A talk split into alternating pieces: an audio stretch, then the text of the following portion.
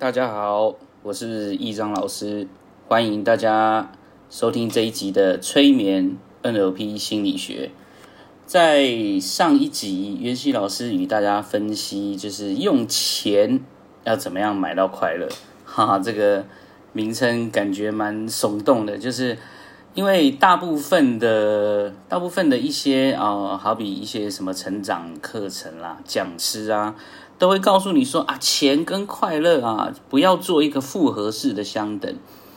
就是呃，如果把钱跟快乐连接在一起，可能会产生许多问题。但是啊，其实心理学当中确实是有蛮多的研究，是钱跟快乐其实是有时候是可以达成的。那呃，最近啊，就是在台湾，因为那个疫情，就是好像有稍微变严重一点，所以就是大部分的人呐，就是能尽量避免外出就避免。那不过，其实长时间的待在室内或是待在家里，会衍生出一个令大家都蛮头痛的问题，就是，呃，因为你长时间待在家嘛，所以好像哇，慢慢开始变得懒散了。你可能躺在沙发上啊，或者是坐着看电视啊，那可能常常一晃就是一整天。呃，刚好借着现在的这个时机啊，我想跟想。用 NLP 的观点跟大家分享，就是我如何要克服懒散，让我更有效率的去做那些事情。因为现在就是诱惑变多了嘛，就是可能大家可能开销也变比较大啊。那就是你说啊，即便你自己很节省啊，那有时候朋友一些饭局啦。或者是你可能常要出席一些比较正式的场合啊，可能你花的钱也会比较多，或者是你原本的工作啊，可能你的收入也不是很多，所以这个时候就有一个名词叫斜杠。其实斜杠的意思哈，它有一部分是利用更多的、更多的一些专才来增加收入。那呃，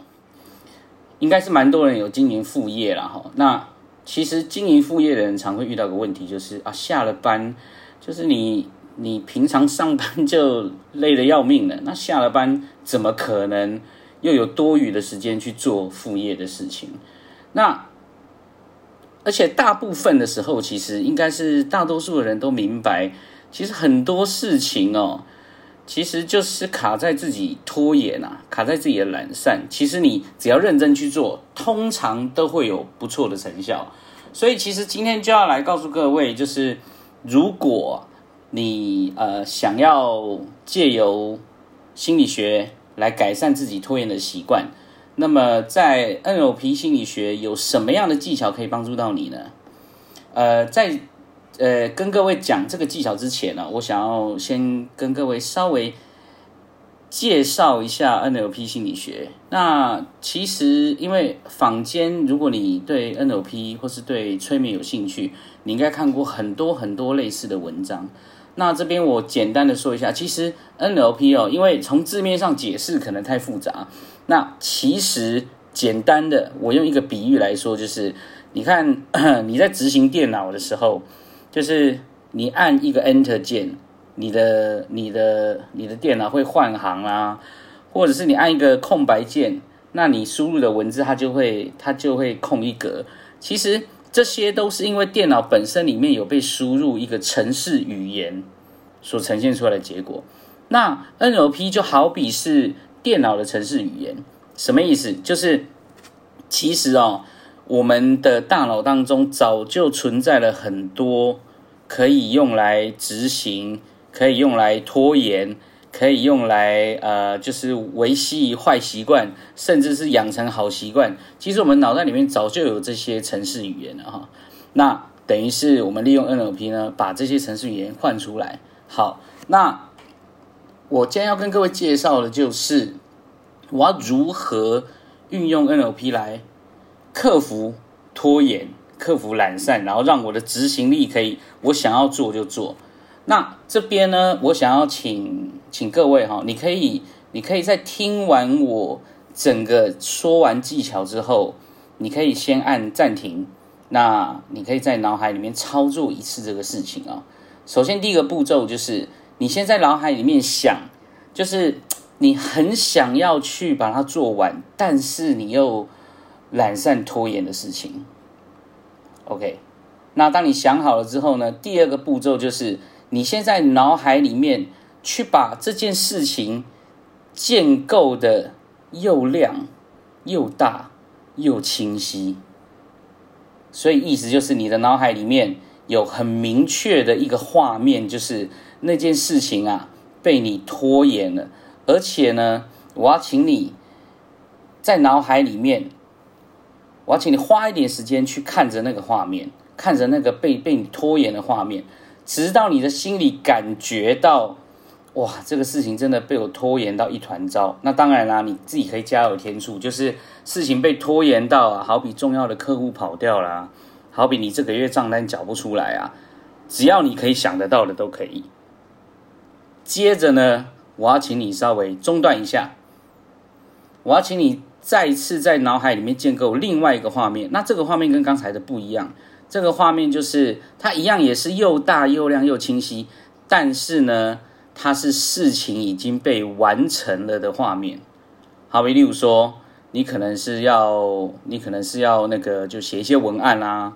或者是你想要就是可能要跟客户联系呀，那你这个时候你脑海里面画面就是这件事情已经被你解决了，这件事情已经被你完成了，然后你看着那个结果，认为自己非常满意，那一样跟第一个画面一样，我要请你。花一点时间看着那个画面，直到你感觉到哇，这个结果就是我要的，那你心里有成就感。所以呃，在这里哦，我想大家应该都有发现，就是两个画面其实都是要都是要又大又亮又清晰，而且你要看着那两个画面，直到你有感受为止。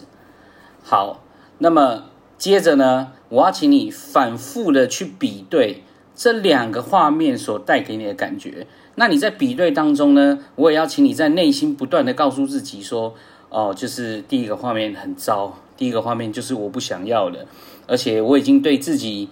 就是许下了一个承诺，结果还是被拖延拖垮了。那你看着第二个画面呢？哇，一样是在你心里告诉自己说：哇，这个就是我想要的，而且我透过这些简单的动作、简单的行为，增加了收入，然后充实的成就感。哦，不论那个就是你你拖延的事情被你完成了之后，你的感受是什么？那你交叉比对这两个画面带来的感受，直到呢你有那股冲劲，马上就要去执行它。OK，那当你听到这里的时候，我要请你先暂停一下。你可以重新的在你脑海里面再一次的把这两个画面做比对。那你看的这个画面，如果这个画面它不足以唤起你内在的感受，那我就要请你加强这个画面。当然，这个画面当中也可以有一些声音啊，也可以有一些对话，直到你有强烈的感觉为止。有人说啊。哎，我这样在脑海里面，这样好像好像是做白日梦要胡思乱想，就会有用吗？其实各位可以去想，你每一次感觉到心情低落，或是你每一次想到过去的往事，那心里会有很糟的感受的时候，其实啊，那些事情它并没有在当下发生，你只是借由你的想、你的回忆、你的经验来让你自己感觉不好。所以其实大脑是个很神奇的东西哦。因为大脑的想象跟现实走的是同一个神经通道，所以如果你掌握这个原则，其实你可以在脑海里面任意的操作一些快乐的感受啊，难过的感受。那当然还有一个最重要的事情是，如果你呃在闲暇时间，你也可以在额外再多做一件事情，你可以在脑海里面去想，就是。在你的脑海里面，那件你相信的事情跟不相信的事情，它在你的脑海里面是怎么呈现的？也许你的你你相信的事情，它的画面是又大又亮；也许你不相信的事情呢，它的画面是又小又暗。当然，这个会因为每个人大脑的策略不同而不一样。那你可以去做做一个实验哦，就是你把那个你不相信的事情的画面的呈现，尝试调到跟你相信的事情一样。好比例如你可能，呃，你可能不相信某一个信念或是某一个想法，那你先在脑海里面把那个不相信的信念跟想法呢，先投射出来，你在脑海里面想象，然后你去观察一下，它整个画面的呈现是比较暗呢，比较小呢，或是它是否是清晰或是模糊。那接着你再中断一下画面，再去想那个你相信的事情，绝对相信的事情。好比例如说，呃，明天太阳一定会升起，或者是那个你长久以来相信的一些信念。那你在脑海里面去呈现那个你相信的事情的画面，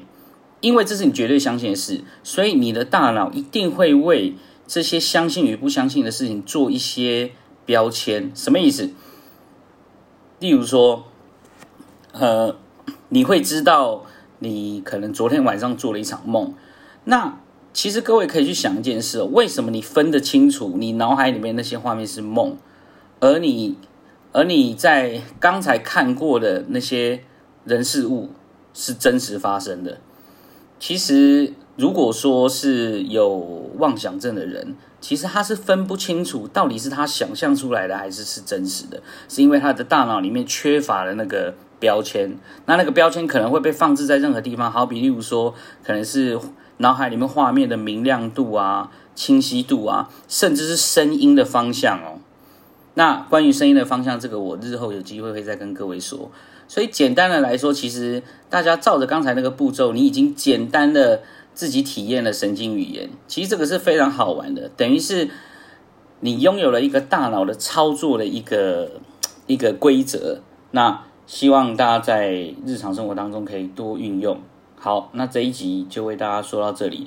那希望大家在这个非常时期能保重自己的身体。那关于防疫的方面，也请大家要多注意。